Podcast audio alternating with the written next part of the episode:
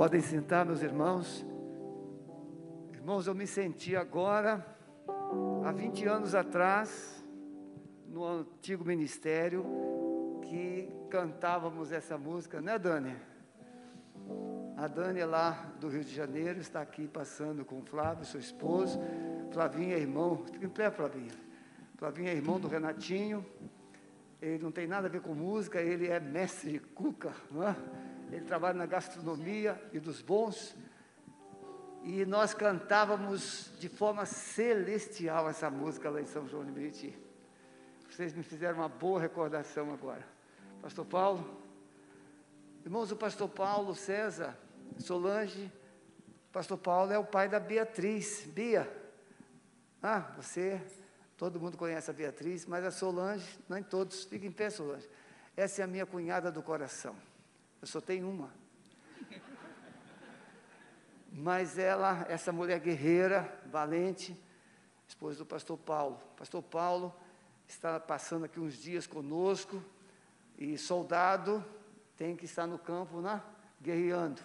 E nós o convidamos, quase que ele prega também pela manhã, mas Deus me deu graça de a, assumir. E é uma honra, pastorzão, estar aqui te apresentando para aqueles que. Quem ainda não ouviu o pastor Paulo, levante uma mão. Olha aí, um auditório novo. Então pode falar tudo que você já falou antes, que não tem problema algum. Mas o pastor Paulo, irmãos, ele é um mestre. Eu sou pastor, mas o dom dele é dom de mestre. Ele tem aquela, aquela felicidade de tirar os tesouros lá das profundezas da palavra. E vocês vão perceber isso nessa palavra. Estenda a mão para cá, por favor. Senhor Jesus, teu filho estudou, eu vi, eu acompanhei. Ele se preparou, ele levou a sério. Agora, Pai, ele precisa do óleo do Senhor. Amém. Para que a palavra escorra como bálsamo do Senhor para os corações, para as mentes e sejam entendidas. Produza fé, produza salvação, produza vida. Usa o teu filho para a tua glória, no nome de Jesus. Amém. Deus te abençoe, filhão. Louvamos ao Senhor, louvado seja o Senhor pela sua graça, misericórdia e bondade, pelo seu infinito amor, irmãos. Louvado seja o Senhor, porque Ele é fiel e não tem desistido de nós. Apesar de nós, o Senhor não desiste de nós. Então, nós louvamos a Deus, agradecemos ao Senhor o privilégio de estarmos aqui é, para louvarmos, engrandecermos o nome do Senhor e ouvirmos aquilo que o Senhor tem a falar, tem a ministrar ao nosso coração. Eu tenho dito lá na igreja onde eu sou pastor, eu sempre repito que nós servimos a um Deus vivo, um Deus que fala, um Deus que fala. O nosso Deus, ele não é mudo, ele fala. E nós, pela sua graça, podemos ouvir a sua voz. Há, há um bom tempo atrás já, eu fiz uma oração, foi a primeira vez que eu estava indo à igreja, e eu, eu não sei se aquilo foi uma oração, mas eu creio que tenha sido uma oração, porque Deus ouviu a minha súplica, e eu disse: Senhor, se tu existe de verdade, fale o meu coração. Eu não quero ser enganado por ninguém. Se tu existe mesmo, fale comigo, fale o meu coração. E ali Deus falou comigo. E falou de uma forma muito especial, né? Como eu falei, era a primeira vez que eu estava indo à igreja. Mas a mensageira daquela noite foi uma criança. E Deus a usou e falou poderosamente. E eu então passei a ter essa experiência com o Senhor, de que Ele fala conosco.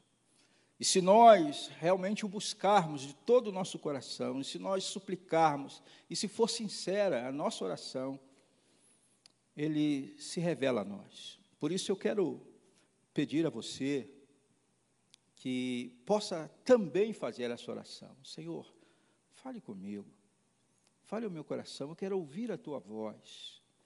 E o Senhor, eu tenho certeza que Ele vai falar ao seu coração, porque Ele quer isso. Né? Ele quer que nós o conheçamos, que quer, quer que nós o experimentemos, quer que nós o conheçamos.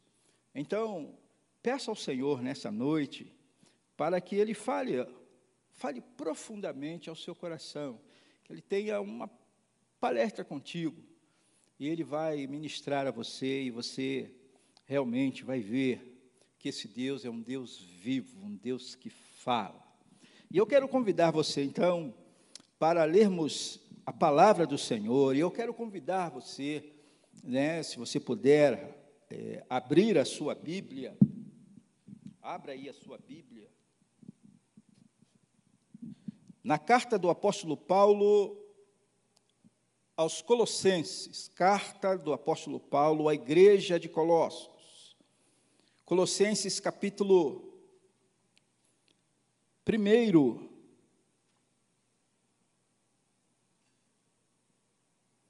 Colossenses capítulo 1, versículos 13 e 14. Que você possa abrir a sua Bíblia e mantê-la, né? Você que tem a sua Bíblia, seja no tablet, seja no celular, mantenha aberta para que possamos acompanhar a exposição do texto bíblico, que nos diz assim: E ele nos libertou do império das trevas e nos transportou para o reino do Filho do seu amor, no qual temos a redenção, a remissão dos pecados. Eu gostaria que você pudesse acompanhar conosco aí a leitura. Vamos repetir juntos? E ele nos libertou do império das trevas e nos transportou para o reino do Filho do seu amor, no qual temos a redenção, a remissão dos pecados. Pai, nós louvamos o teu nome, te agradecemos, Senhor mais uma vez pela oportunidade, o privilégio de estarmos aqui. E queremos te pedir, Pai, em nome do Senhor Jesus, que por tua graça, misericórdia e bondade, o Senhor fale ao nosso coração. Nós carecemos, precisamos, Senhor, de ouvir a tua voz, pois somente a tua voz, Senhor, pode mudar o nosso ser, transformar a nossa vida. E nós clamamos isso, Senhor em nome do Senhor Jesus. Que o Senhor, por tua graça, quebre, Senhor, toda resistência que possa haver em nós. Nós queremos ver a manifestação da tua glória. É no nome do Senhor Jesus que nós oramos agradecidos. Amém. Amém. Bem, esta carta escrita pelo apóstolo Paulo é uma das cartas conhecidas como cartas da prisão. É, o apóstolo Paulo, por pregar o evangelho, ele estava prisioneiro. Ele era um prisioneiro quando ele escreveu esta carta. E ele não fundou a igreja em Colossos. Ele não fundou essa igreja. Talvez né, Paulo tenha passado por essa região, mas ele não foi o inaugurador, o fundador dessa igreja. Esta igreja foi organizada, foi começada por um apóstolo do apóstolo, do apóstolo Paulo, por um discípulo do apóstolo Paulo, melhor dizendo, que começou esse trabalho. O apóstolo Paulo tinha muitos discípulos que eh, viajavam e começavam trabalhos igrejas. E este Epáfras, ele fora o fundador desta igreja, alguém que iniciou esta igreja. E ele foi então levar a mensagem daquilo que estava ocorrendo, havendo na igreja, porque esta igreja que havia começado, era uma igreja nova, estava sofrendo algumas influências heréticas. Cedo, a heresia migrou no seio desta igreja. Começou ali a haver ensinos, como em muitas igrejas que nós vamos ver no Novo Testamento, né, como a igreja de Gálatas, aos Gálatas, né, a igreja da Galácia, também enfrentou eh, heresias enormes no seio da igreja de Jesus, amados, sempre houve pessoas com mais intenções. E ali na igreja de Colossos não foi diferente. Nós vamos ver ali na igreja de Colossos algumas é, heresias que foram combatidas pelo apóstolo Paulo. Então, nessa igreja, havia uma heresia que os estudiosos chamam de heresia de Colossos. Uma heresia, amados, que começando ali, mais tarde, né, foi conhecida como gnosticismo.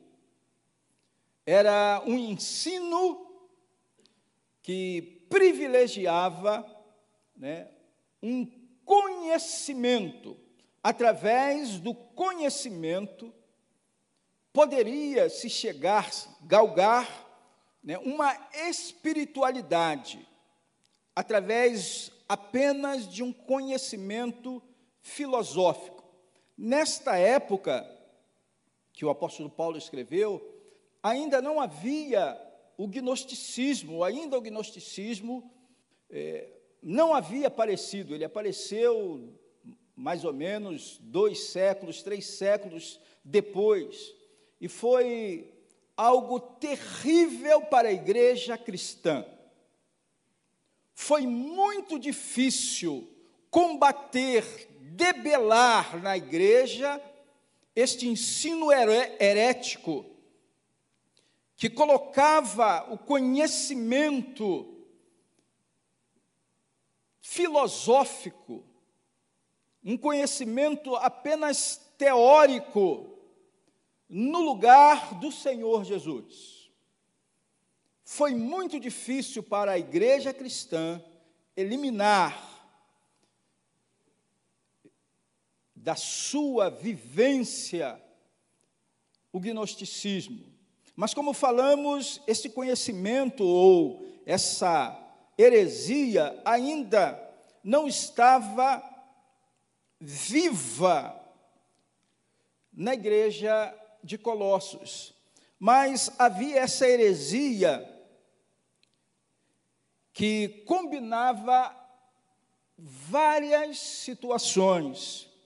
Havia aquilo que o apóstolo Paulo chamou de filosofismo vãs sutilezas. Lá no capítulo 2, versículo 8, você vai, se você ler, vai ver lá Paulo falando que havia vãs sutilezas. Era algo muito refinado que poderia transformar a mensagem do evangelho. Havia ainda lá na igreja de Colossos aquilo que ficou sendo conhecido como o legalismo judaico. Era uma ênfase na circuncisão, observação das, dos dias, né, dos sábados, das abstinências alimentares. Eles achavam que fazendo isso, eles seriam espirituais.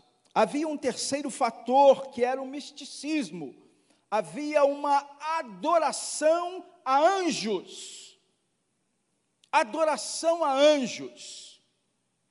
Talvez aí, amados, né, em alguns arraiais hoje também, aí nós estamos infelizmente, verificando isso aí. Né? Anjos para lá e para cá, amados que às vezes até estão aí tomando e substituindo a obra do Espírito Santo de Deus. Mas também havia um ascetismo religioso, uma tentativa de alcançar graus mais elevados de santidade por meio de abstenção de alimentos e de contatos com objetos e pessoas impuras. Então, amados, havia um misticismo que estava crescendo progressivamente, paulatinamente, na igreja de Colossos. E o apóstolo Paulo, então, ele escreve a sua epístola, amados, com o propósito de mostrar a excelência de Cristo, que Cristo Jesus, ele era suficiente. Então eu gostaria de, de compartilhar com você nesta noite o tema. Por favor, aí, eu não sei se eu não estou sabendo ligar aqui. Deixa, agora foi. A suficiência da salvação em Cristo. A suficiência da salvação em Cristo. Então, o que tem a ver essa essa introdução da dificuldade da heresia de Colossos conosco hoje. O que temos a ver com essa situação, já que nós não temos vivenciado essas heresias? O que esta palavra tem a ver conosco hoje? Eu não sou apologista. Deus não me chamou para fazer uma apologia da fé uma defesa da fé. Mas eu tenho observado que há alguns movimentos que entram nos arraiais cristãos, que entram na igreja de Jesus, que têm também sorrateiramente tentado tirar o lugar que é de Cristo Jesus. E, uma, e um desses movimentos é o humanismo. O homem buscando ocupar o lugar que é de Cristo. O centro, a centralidade. O homem tem lutado desde o Éden, desde o início, tomar o lugar que pertence ao Senhor. Esse foi o grande desejo de Adão e Eva, serem como Deus, serem como Deus, conhecerem todas as coisas, bem e mal. Eles intentaram isso em seu coração e houve a queda.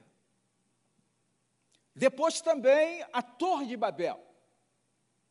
A tentativa da construção da Torre de Babel, de poder, o homem poder chegar ao céu. É isso que o homem desejava no seu coração. Construir uma torre que o elevasse até o céu. E hoje também, essa tem sido a luta do ser humano. Infelizmente, nós vemos também nos arraiais cristãos, na igreja de Jesus, essa tentativa do homem satisfazer os anseios do seu coração, buscar a realização dos seus próprios sonhos, de ser o senhor da sua própria vida.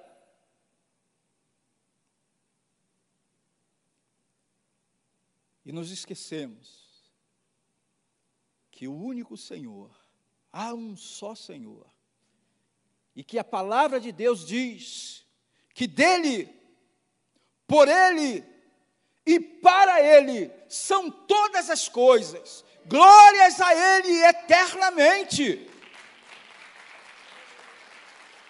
A Ele, a Ele a honra, a glória, o que nós acabamos de cantar, a Ele a honra, a glória, o louvor, a Ele e somente a Ele. Paulo, então, amados irmãos, busca, neste parágrafo, nesses dois versículos que lemos, falar desta excelência, da suficiência de Cristo como o Salvador. Os crentes em Colossos estavam buscando outros caminhos para alcançar a salvação. Paulo, então, amados, busca nesse texto desenvolver esse tema, a suficiência de Cristo. Depois, no outro parágrafo, ele vai falar por que Cristo ele é soberano sobre tudo. Mas nós vamos desenvolver aqui o pensamento essa exposição do apóstolo Paulo. Então, porque Cristo é suficiente Salvador. Porque nós não precisamos buscar outros meios, outras formas, esforços humanos, porque nada disso precisamos. Vamos ver então como o apóstolo Paulo desenvolve o seu argumento, o seu pensamento. Então ele vai colocar lá no primeiro versículo, a parte A do versículo, ele vai dizer: Ele nos libertou do império das trevas. Ele nos libertou. Esta palavra libertar, amados, nos lembra a ilustração, nos lembra o fato do Antigo Testamento, onde o povo de Deus estava escravizado lá no Egito. Deus chama Moisés e diz: Olha, Moisés, eu me lembrei do meu povo, Israel, que está cativo lá no Egito, e desci para libertá-los. Desci para libertá-los. A liberdade é um anseio do coração do homem. O homem tem lutado, tem batalhado para conquistar a liberdade ou manter a sua liberdade. Quantas pessoas têm morrido tentando conquistar a liberdade? O apóstolo Paulo não fala aqui de uma liberdade física, não, ele fala de uma liberdade espiritual.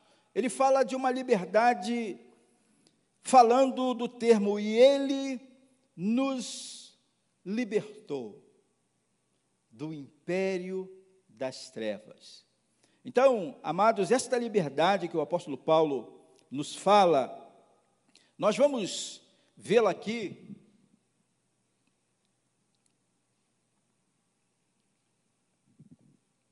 Cristo libertou o seu povo do império das trevas. Diz o, o, texto bíblico, e esta é a mensagem que dele ouvimos. E transmitimos a vocês: Deus é luz e nele não há trevas alguma. Trevas na Bíblia se contrapõe, faz um contraste com a luz. Trevas é perdição. Trevas é separação de Deus, é ausência de Deus. Deus é luz e nele não há trevas. Então, quando o apóstolo Paulo afirma que Deus nos libertou do império das trevas. Ele fala que Deus nos tirou da perdição, dessa separação que havia entre Deus e o homem. Em Cristo Jesus, Deus fez isso. Ele nos tirou, nos libertou das trevas. Éramos escravos das trevas. Vivíamos em trevas. Esta era a condição do ser humano, diz o texto bíblico. Mas o texto vai além, que fala o seguinte: que não só Deus nos libertou das trevas, mas diz que nós éramos trevas. Diz assim: porque no outro tempo éreis trevas, mas agora sois luz no Senhor. Não só andávamos em trevas, mas éramos trevas. Havia um apagão dentro de nós. Não tínhamos direção, não tínhamos o conhecimento de Deus. Vivíamos afastados de Deus, mas agora ele diz: mas agora, agora quando? Agora, quando nós experimentamos Cristo, quando fomos libertos, agora fomos feitos luz, agora sois luz no Senhor. Isso é graça de Deus, isso é graça de Deus. Enquanto eu preparava esse texto, essa mensagem, eu me lembrei de quando eu era adolescente. Eu tinha no meu quarto, eu coloquei no meu quarto uma figura de um menininho. E eu olhava para aquela foto e dizia: será assim? Eu vou adotar uma criança. E vamos ser nós dois. Seremos nós dois. Eu não tinha uma perspectiva de vida. Eu pensava, eu, talvez eu morra bem cedo. Não havia um sonho de uma família completa. Eu não tinha nada disso. Até o dia que eu conheci Jesus, eu experimentei Cristo como meu Senhor e Salvador. E Ele transformou a minha vida, mudou o meu ser. E quando Jesus entra na nossa vida, Ele traz sonhos nele ele começa a aclarar, e como diz o Provérbios, que o caminho do justo é como luz da aurora, que vai brilhando mais e mais, até ser dia perfeito. É o que o Senhor faz na nossa vida, nos dá perspectiva, nos dá sonhos. É o que o Senhor faz, Ele nos tira das trevas. Então, o apóstolo Paulo diz que o Senhor nos libertou, ele nos libertou. Mas ainda ele prossegue dizendo o seguinte, amados irmãos, que além desta libertação que ele produz em nossa vida, ele diz assim, o Senhor diz assim: Eu sou a luz do mundo. Quem me segue não andará em trevas, mas terá a luz, que é a vida. O Senhor nos chama a sermos luz, a andarmos, a caminharmos, a trilharmos na luz, porque Ele é a luz que ilumina o nosso caminho. Ele é a luz. Então, quando o apóstolo Paulo fala, amados irmãos, que Deus nos libertou, ele não fala apenas de um lugar que Deus nos tirou, mas ele fala também de um estado, de um estado. E nenhuma filosofia, nenhum conhecimento humano pode legar isso ao homem. Uma transformação, uma mudança. Não, só o Senhor pode fazer. Só o Senhor pode fazer. E aqui eu lembro que nós estávamos, eu e o pastor Sebastião, caminhando lá no Parque Barigui, e lá um conhecido do pastor Sebastião, e nós conversamos sobre o novo nascimento. Quando o apóstolo Paulo, o, o João fala, né, narra a experiência de Jesus falando para Nicodemos, necessário vos é nascer de novo. Não é algo que Nicodemos, eu ou você podemos fazer. Não. É só Deus que pode fazer isso. Gerar na, no coração do homem uma nova natureza. E quando Paulo diz, e ele nos libertou, Paulo não está falando apenas de algo, de uma atitude, mas do criar um novo ser, uma nova natureza. Esta é a libertação que Deus opera no seu povo. E o apóstolo Paulo prossegue então no seu argumento, dizendo o seguinte: Este é o julgamento. A luz veio ao mundo, mas os homens amaram mais as trevas e não a luz, porque as suas obras eram más. Jesus Cristo quer libertar todo ser humano. Mas ele diz: são palavras do Senhor Jesus. A luz, que é Ele, veio ao mundo, mas os homens amaram mais as trevas do que a luz. Há muitas pessoas que não querem a luz de Jesus. E é exatamente o que o Senhor Jesus Cristo está dizendo.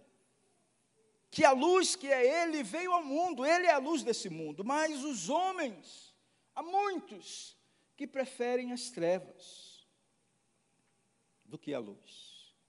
E não vem para a luz para que as suas obras não sejam reprovadas, para que não fiquem evidente aquilo que há no seu coração. Platão, ele diz o seguinte, o seguinte, ele disse o seguinte: podemos facilmente perdoar uma criança que tem medo do escuro. A real tragédia da vida é quando os homens têm medo da luz. Eu não sei você, meu amado amigo, você que está ao alcance de nossa voz, você que está acompanhando aí pelo YouTube, se a luz de Deus já brilhou em seu coração, se você já foi alcançado por esta luz, já foi liberto por Cristo Jesus, ou se você ainda está tentando se esconder na escuridão. Jesus nos libertou, libertou o seu povo. Jesus libertou o seu povo. Paulo ainda, no seu argumento, ele vai desenvolver o segundo ponto desse argumento, que ele fala-nos o seguinte: Cristo mudou o estado da existência do seu povo. Cristo mudou o estado de existência, ele não mudou somente, tirou o povo da escravidão, o seu povo da escravidão, mas ele também, amados irmãos, ele fez isso. Ele mudou o estado de existência do seu povo. Paulo vai dizer, na parte B desse versículo, que ele nos transportou do império das trevas para o reino de luz do filho do seu amor, do seu filho amado. Ele não somente nos libertou, mas ele também nos transportou do império das trevas. Então nós temos aqui, amados, dois contrastes que o apóstolo Paulo usa: luz e trevas. Mas ele usa também império e reino. Há uma enorme diferença entre império e reino.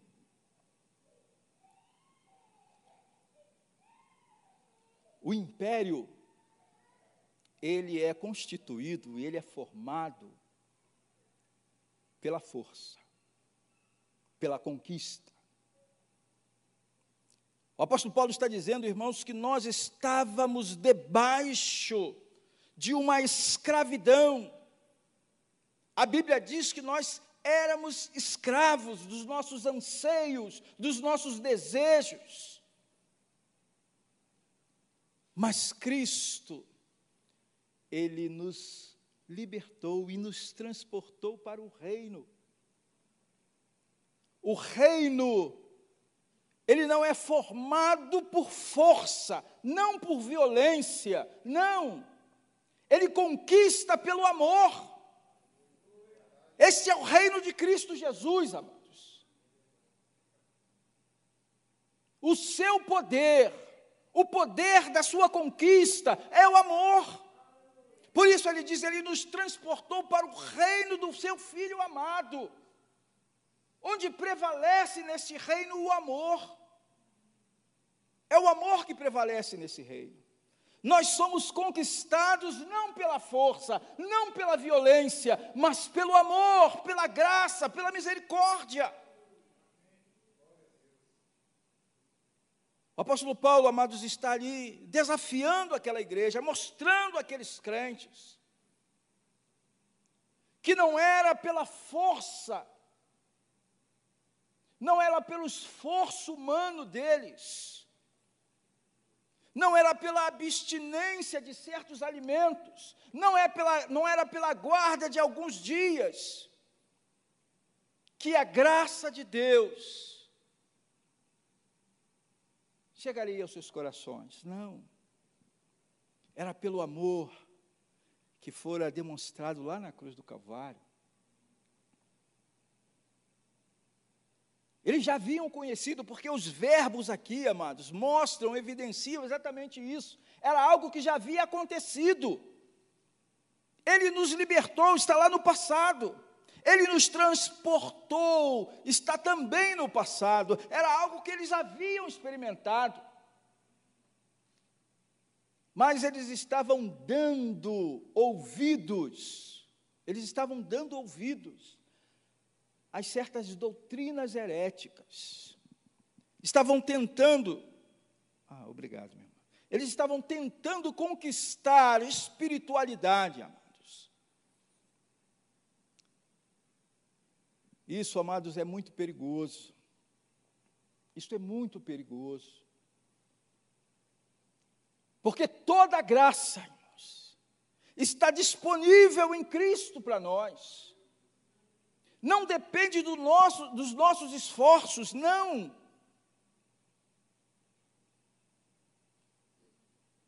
É preciso obediência,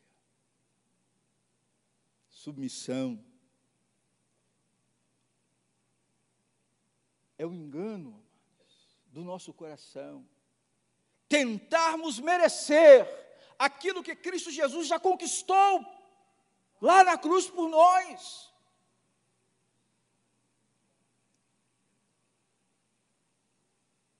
Não há nada, não há nada que possamos fazer para que Deus nos ame mais do que Ele já nos ama. Não há nada, nada.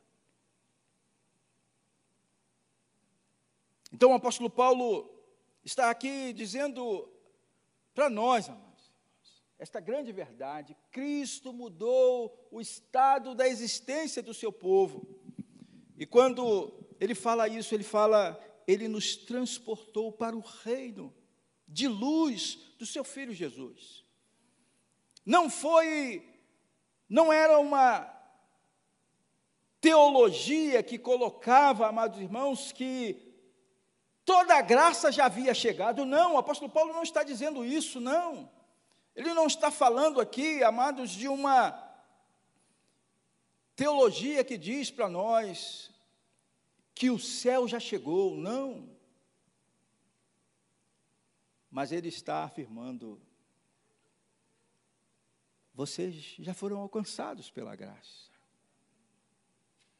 A misericórdia do Senhor já está sobre vocês. Vocês não precisam mais buscar fora de Cristo, porque em Cristo Jesus vocês já foram abençoados com toda sorte de bênçãos. Toda sorte de bênçãos. Não há nada, nada que espiritualmente Cristo não tenha trazido legado a vocês através do sacrifício dele. Então, amados, ele nos transportou para o reino. Agora somos filhos da luz, somos herdeiros de Deus. Antes éramos inimigos de Deus, mas agora somos herdeiros de Deus. Herdeiros de Deus. Então, amados, olha o que o apóstolo Paulo vai dizer também nessa carta, lá na frente, ele vai dizer assim: houve tempo em que nós também éramos insensatos e desobedientes, vivíamos enganados e escravizados por toda espécie de paixões e prazeres. Vivíamos na maldade e na inveja, sendo detestáveis e odiando uns aos outros. Mas quando da parte de Deus, nosso Salvador, se manifestaram a bondade e o amor pelos homens, não por causa de atos de justiça por nós praticados, mas devido à sua misericórdia, ele nos salvou pelo lavar regenerador e renovador do Espírito Santo, que ele derramou sobre nós generosamente, por meio de Jesus Cristo, nosso Salvador. Ele o fez a fim de que, justificados por Sua graça, nos tornemos seus herdeiros, tendo a esperança da vida eterna. Amados, Deus mudou a condição da nossa existência. Éramos perdidos, inimigos, estávamos em trevas, longe das promessas de Deus, mas agora somos filhos, somos herdeiros de Deus, co-herdeiros com Cristo Jesus. Estamos já, amados irmãos, reinando com o Senhor.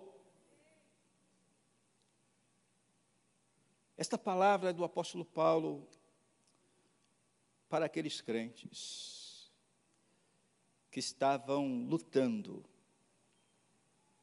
se esforçando, tentando alcançar um grau de espiritualidade através dos seus esforços. Nós não precisamos disso. Cristo Jesus já conquistou lá na cruz. Conquistou lá na cruz. Para mim e por, por você. Jesus Cristo já nos legou isso. E se nós, amados irmãos, não temos vivido a plenitude das promessas de Deus para nós, Não é porque Deus não queira. Mas falta a nós submissão, obediência, coração de servo. Mas a Bíblia diz, amados, que aquele que começou, começou a boa obra em nós, ele há de completá-la até o dia de Jesus. E aqui então, amados, o que diz este homem de Deus, Martin Luther King, ele disse o seguinte: Eu não sou quem eu gostaria de ser, eu não sou quem eu poderia ser, ainda eu não sou quem eu deveria ser, mas graças a Deus que eu não sou mais quem eu era. Eu não sou mais quem eu era. O Senhor mudou a minha existência, Ele mudou o meu destino, Ele mudou a minha vida. E esta mudança não começou de, de fora para dentro, não, começou de dentro para fora.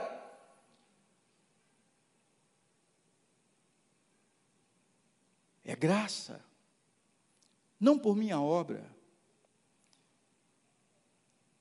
Eu tenho dito lá em, na igreja, onde sou pastor, Deus me deu a graça de ser pastor, eu digo que eu não fui salvo por ser bom, mas a salvação em Cristo Jesus, ela é para me tornar melhor. Não é o que eu faço, o que Cristo Jesus fez. E o Senhor diz assim: que os homens vejam as vossas boas obras para que eles glorifiquem ao vosso Pai que está nos céus. Nós não somos salvos por sermos bons, mas a salvação, amados, nos chama a ser melhor, a ser melhores. Não é por esforço, mas pela graça, para vivermos segundo a vontade de Deus. Paulo faz esse apelo.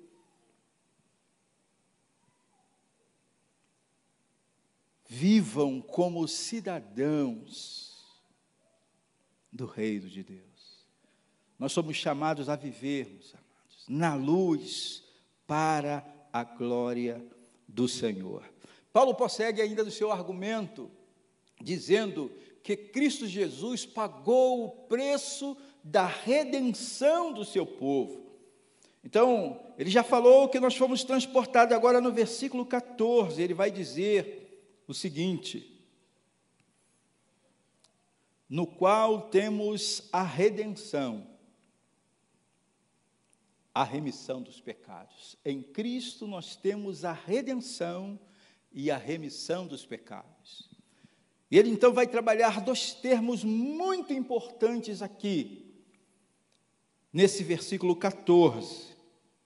Ele vai falar, em primeiro lugar, que Cristo nos redimiu.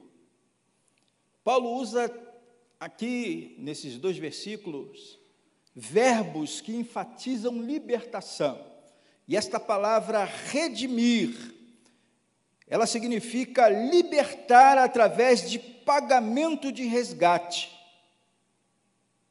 Pagamento de resgate. Hoje nós não vivemos mais, né, constantemente aquilo que alguns anos atrás, né, é, nós tínhamos, que era o sequestro de pessoas. Era muito forte, foi muito forte durante um tempo aqui no Brasil, o sequestro de pessoas, onde um resgate era, um preço era exigido, um resgate, um pagamento de resgate desta pessoa. Né? Hoje há um, um pedido de resgate, né? E eu fui vítima disso, né? Eu tive eh, documentos que foram criptografados, né? E lá vinha uma mensagem: se você pagar, né? Nós vamos é, tirar, né? Essa criptografia, é tirar, né? Liber, liberar os seus documentos. Né? Eu perdi aí um, um HD com um giga. Né? Não, não perdi, que eu vou formatá-lo. Né? Graças a Deus eu tinha os, todos aqueles documentos num outro HD. Então, eu não vou sofrer. Hoje nós temos isso, mas o pagamento de resgate, o apóstolo Paulo aqui, ele usa esta palavra redimir. E ele nos redimiu. Então, é libertar através de pagamento de resgate. E nós vamos ver então a Bíblia falando sobre isso. Quando o Senhor Jesus estava com seus discípulos, e eles estavam vendo ali, lutando ali entre eles, quem era o maior. Jesus Cristo disse: Pois nem mesmo o filho do homem veio para ser servido, mas para servir e dar a sua vida em resgate de muitos. O Senhor Jesus Cristo, amados, ele veio a este mundo não para ser servido, mas para servir e resgatar-nos. Paulo volta ao argumento lá do primeiro versículo, ele nos libertou. E ele agora ele diz, ele nos libertou através do pagamento. Do pagamento, ele pagou o preço para nos libertar. Somos livres hoje. E eu gostaria de enfatizar aqui com você algo a respeito dessa liberdade que Cristo Jesus, em Cristo Jesus nós temos.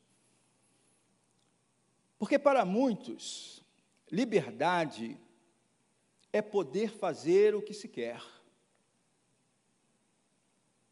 Para muitos, liberdade é isso.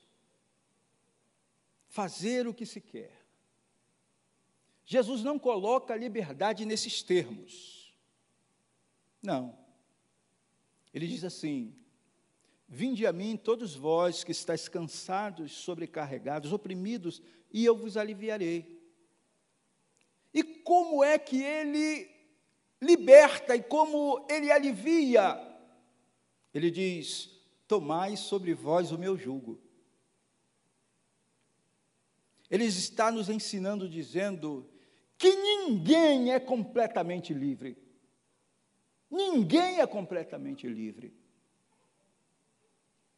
Ele está dizendo: se vocês querem se libertar do jugo da opressão, tomem sobre vocês o meu jugo. Não é possível o homem viver livre. Uma vez eu estava conversando com um amigo, e ele disse para mim: Eu sou livre. E ele estava com, conversando comigo com um cigarro nas mãos. Eu falei, você é livre? Ele disse, eu sou livre. Eu falei, se liberta do cigarro. Eu disse para ele, você é livre para comprar uma marca de cigarro. Essa liberdade você tem. Liberdade não é fazer o que se quer. Liberdade é fazer todo o bem que se pode. E Jesus nos chama a isso. Viver a sua vontade, conhecer a sua vontade, conhecer o seu propósito. Então ele diz: O filho do homem não veio a este mundo para ser servido, mas para servir e dar a sua vida em resgate. Dar a sua vida em resgate. Mas aqui nós vamos ver esta palavra usada pelo apóstolo Paulo para redimir, amados irmãos, de uma forma quando o Senhor Jesus Cristo estava lá na cruz do Calvário. Esta foi, segundo João, a última palavra de Cristo na cruz.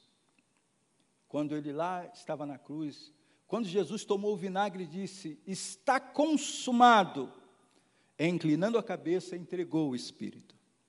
Esta palavra, lá no original, está consumado,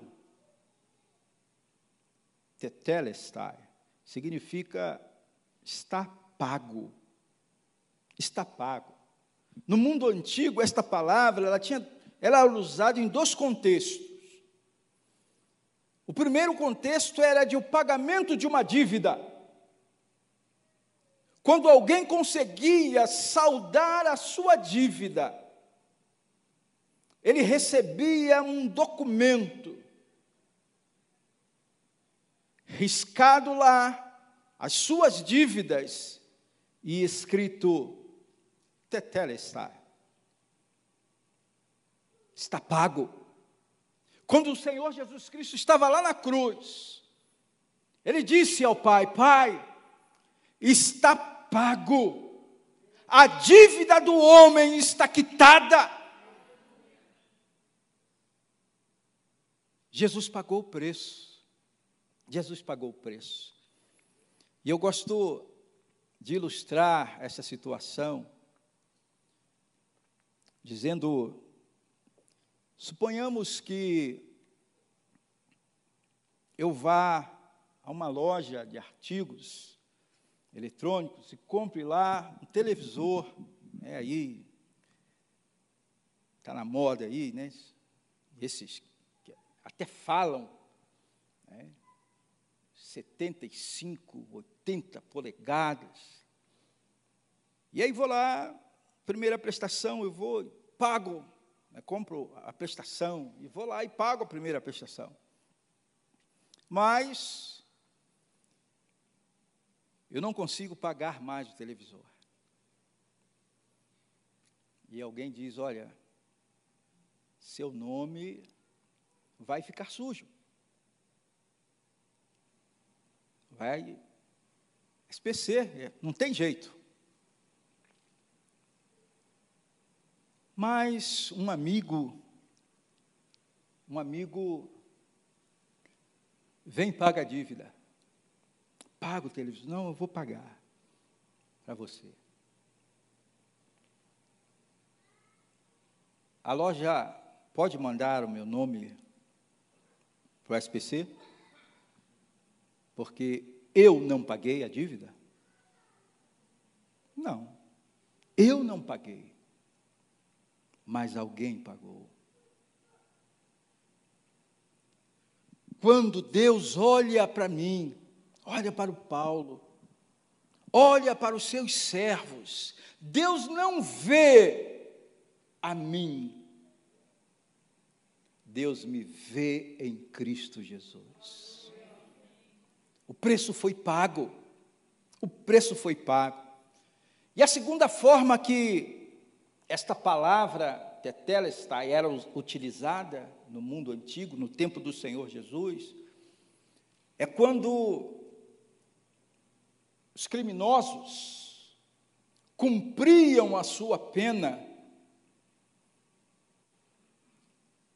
e depois eles se apresentavam ao juiz, e o juiz então riscava tudo aquilo que o incriminava e escrevia: Tetela está, está pago, está consumado. Olha o que o apóstolo Paulo vai falar, amados, que Cristo Jesus fez.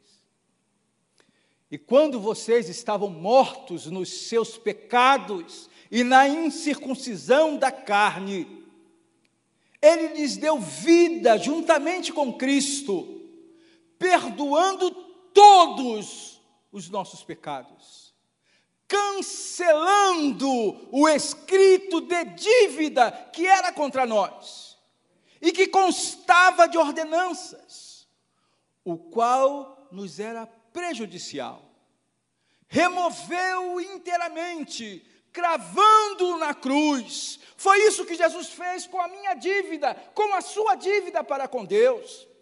Não foi ao diabo que Cristo Jesus pagou, não foi a Deus, porque o caráter de Deus precisava ser vindicado, a santidade de Deus exigia, como diz a palavra do Senhor, sem derramamento de sangue, não há remissão de pecados, não há perdão de pecados. Era preciso que um justo, alguém sem pecados, pudesse pagar o preço pelo perdão do pecador. Por isso Jesus disse: Pai, se for possível, afasta de mim esse cálice. Se houver uma outra forma,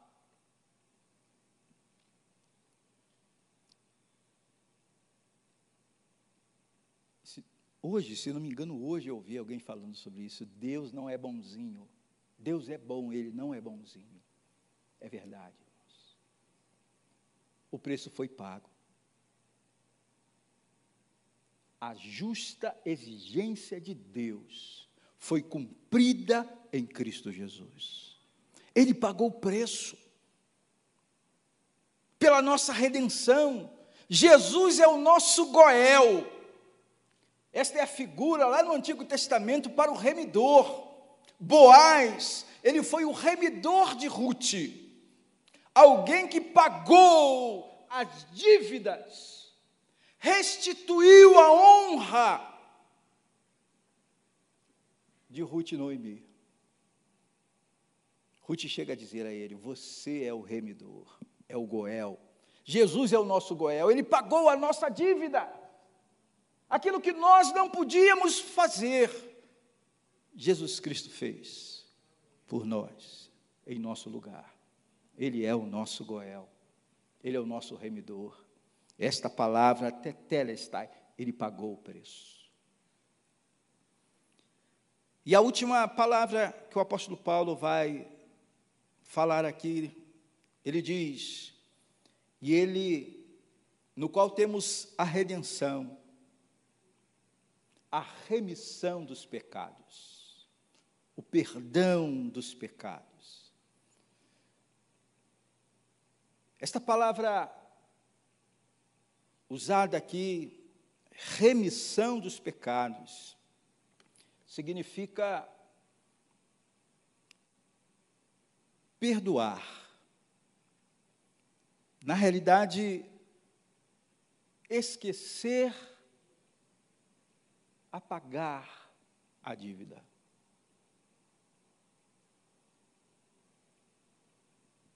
Nós não somos mais pecadores perdidos, longe de Deus. A graça de Deus, nos alcançou, fomos libertos, fomos tornados herdeiros, filhos os nossos pecados foram apagados. E como o Senhor falou para o seu povo lá no Antigo Testamento, deles não terei mais lembrança. Eu tenho falado algo que algumas pessoas me olham com um olhar espantado quando eu faço essa afirmação. Mas eu faço não confiado nos meus méritos, mas eu digo, nem se eu quisesse me perder, nem que eu quisesse me perder, eu poderia, nem se eu quisesse, porque a minha vida, eu fui comprado por precioso preço de sangue. Eu não sou mais meu. Ele me comprou. Eu sou dele. Eu estou nele. Não por mim. Porque eu não merecia antes. E não mereço agora. Mas é a graça. É a graça do Senhor. Agora, pois, já não existe nenhuma condenação para os que estão em Cristo Jesus. Porque a lei do Espírito da vida em Cristo Jesus livrou você da lei do pecado e da morte. Nenhuma condenação, nenhuma condenação há, nenhuma condenação. Paulo, no seu cântico de vitória em Romanos, ele diz isso. Quem nos separará do amor de Deus? Quem? Nada, ninguém. Por isso eu digo: nem eu mesmo poderei fazer isso, nem se eu quisesse me perder, porque eu fui comprado, eu fui resgatado, eu fui liberto pelo poder do sangue de Jesus e nada, nem ninguém pode tirar isso de mim, do salvo em Jesus. Jesus diz que aquele que está nele já passou da morte para a vida. Jesus é suficiente. Eu não preciso lutar para conquistar aquilo que Jesus já conquistou lá na cruz. E me deu graciosamente, pela fé nele.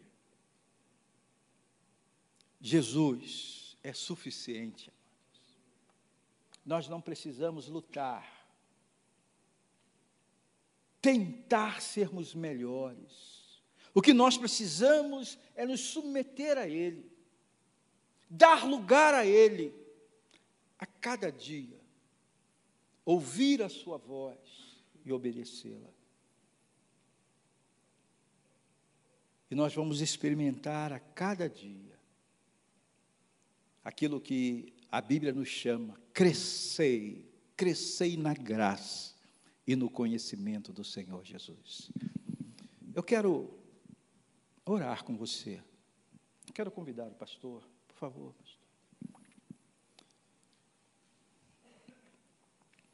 Eu não sei se há alguém aqui, alguém que está ao alcance da nossa voz,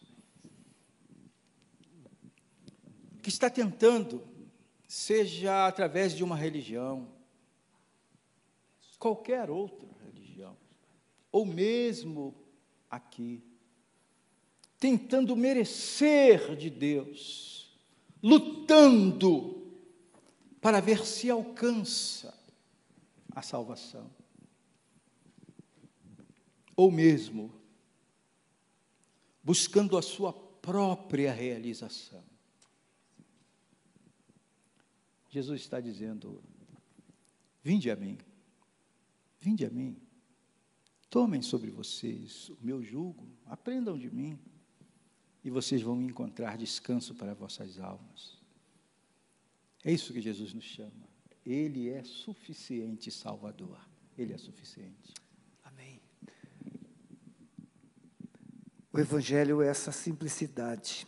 E talvez por ser tão simples, as pessoas têm dificuldades de receber. O ser humano aprendeu a desenvolver sacrifícios para obter alguma coisa de Deus. E você aprendeu hoje que ele já fez o sacrifício, que ele já pagou o preço, que a sua dívida não existe mais. Apenas você precisa dar um passo de fé Amém. para receber, entregar-se a Ele. Alguém aqui gostaria hoje de confirmar essa decisão de Jesus, Senhor Jesus, eu creio que o Senhor já pagou os meus pecados. Eu quero reforçar, eu quero confirmar a minha vida na Sua presença. Fique em pé onde você está. Senhor, eu quero confirmar que a minha vida é tua. O Senhor me salvou na cruz. Em nome de Jesus. Você que não tem, Deus abençoe. Amém. Deus abençoe. Você que ainda não tem a certeza de que os seus pecados foram perdoados há uma voz que te acusa, que te culpa.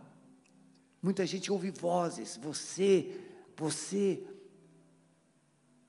e você se sente um prisioneiro daquilo que você ouve.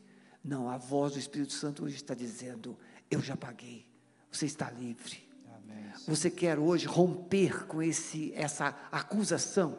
Deus abençoe. Glória a Jesus. Há mais alguém? E se há alguém que foi membro de igreja e se afastou, e agora precisa de uma reconciliação, precisa voltar para esse berço de proteção. Amém. Você gostaria de começar 2022 se reconciliando com Deus? Fique em pé também você, onde você está, em nome de Jesus. Deus abençoe. Glória a Jesus. Que bom. Vamos ficar todos em pé. Vocês que ficarem em pé, passe lá Fala com o pastor Maurício, a sua equipe, e ele terá uma lembrancinha para vocês, como também vai orientá-los como vocês poderão ser ajudados. Tá bom? Amado Espírito Santo, palavra do Senhor poderosa, viva, tremenda, chegou ao nosso coração, trouxe luz, trouxe esperança, trouxe liberdade, Amém. trouxe alegria trouxe, Senhor, a certeza de que quem nós somos em Cristo e a liberdade que Ele nos libertou para nos colocar na Tua presença, Amém. Senhor. Nós estamos aqui na terra, como Jesus disse, nós estamos no mundo, mas nós não somos do mundo. Por isso, Pai, nós também queremos declarar nesta noite que vivemos as tempestades, a luta, as lutas deste mundo, mas nós não somos deste mundo, nós somos do Senhor, do reino do teu filho amado. Amém. Nós pertencemos ao reino da luz. Abençoamos essas vidas Amém. preciosas que se colocaram em pé, tomando uma posição para recomeçar em 2022 com uma vida na luz, na presença do Senhor abençoa. Aquela voz de acusação seja silenciada. Amém. Aquela voz, Senhor Deus, de acusação seja totalmente exterminada. Que essa mente dessa jovem ouça a tua voz. Amém. Ouça que o Senhor a ama. Ouça que o Senhor já pagou por ela e que ela está livre. Que ela sinta a liberdade que o Senhor conquistou naquela cruz. E outras pessoas que, levantar, que se levantaram que o Senhor visite cada uma na sua realidade. Tire as dúvidas, os medos, as incertezas e fortalece para que caminhe vitoriosamente nesse novo tempo. Obrigado pela vida do pastor Paulo, obrigado pela sua família, obrigado por essa palavra poderosa e cada pessoa que nos acompanha pela internet, nós lançamos uma palavra de vida a semelhança do vale de ossos secos, espírito de vida sopre sobre esses Amém. vales e traga esperança e um novo tempo, em nome de Jesus. Pai, assim oramos com gratidão, no nome de Jesus. Amém. Amém. Muito obrigado, você que está nos acompanhando pela internet. Nós encerramos aqui a nossa transmissão e agradecemos a você a sua presença.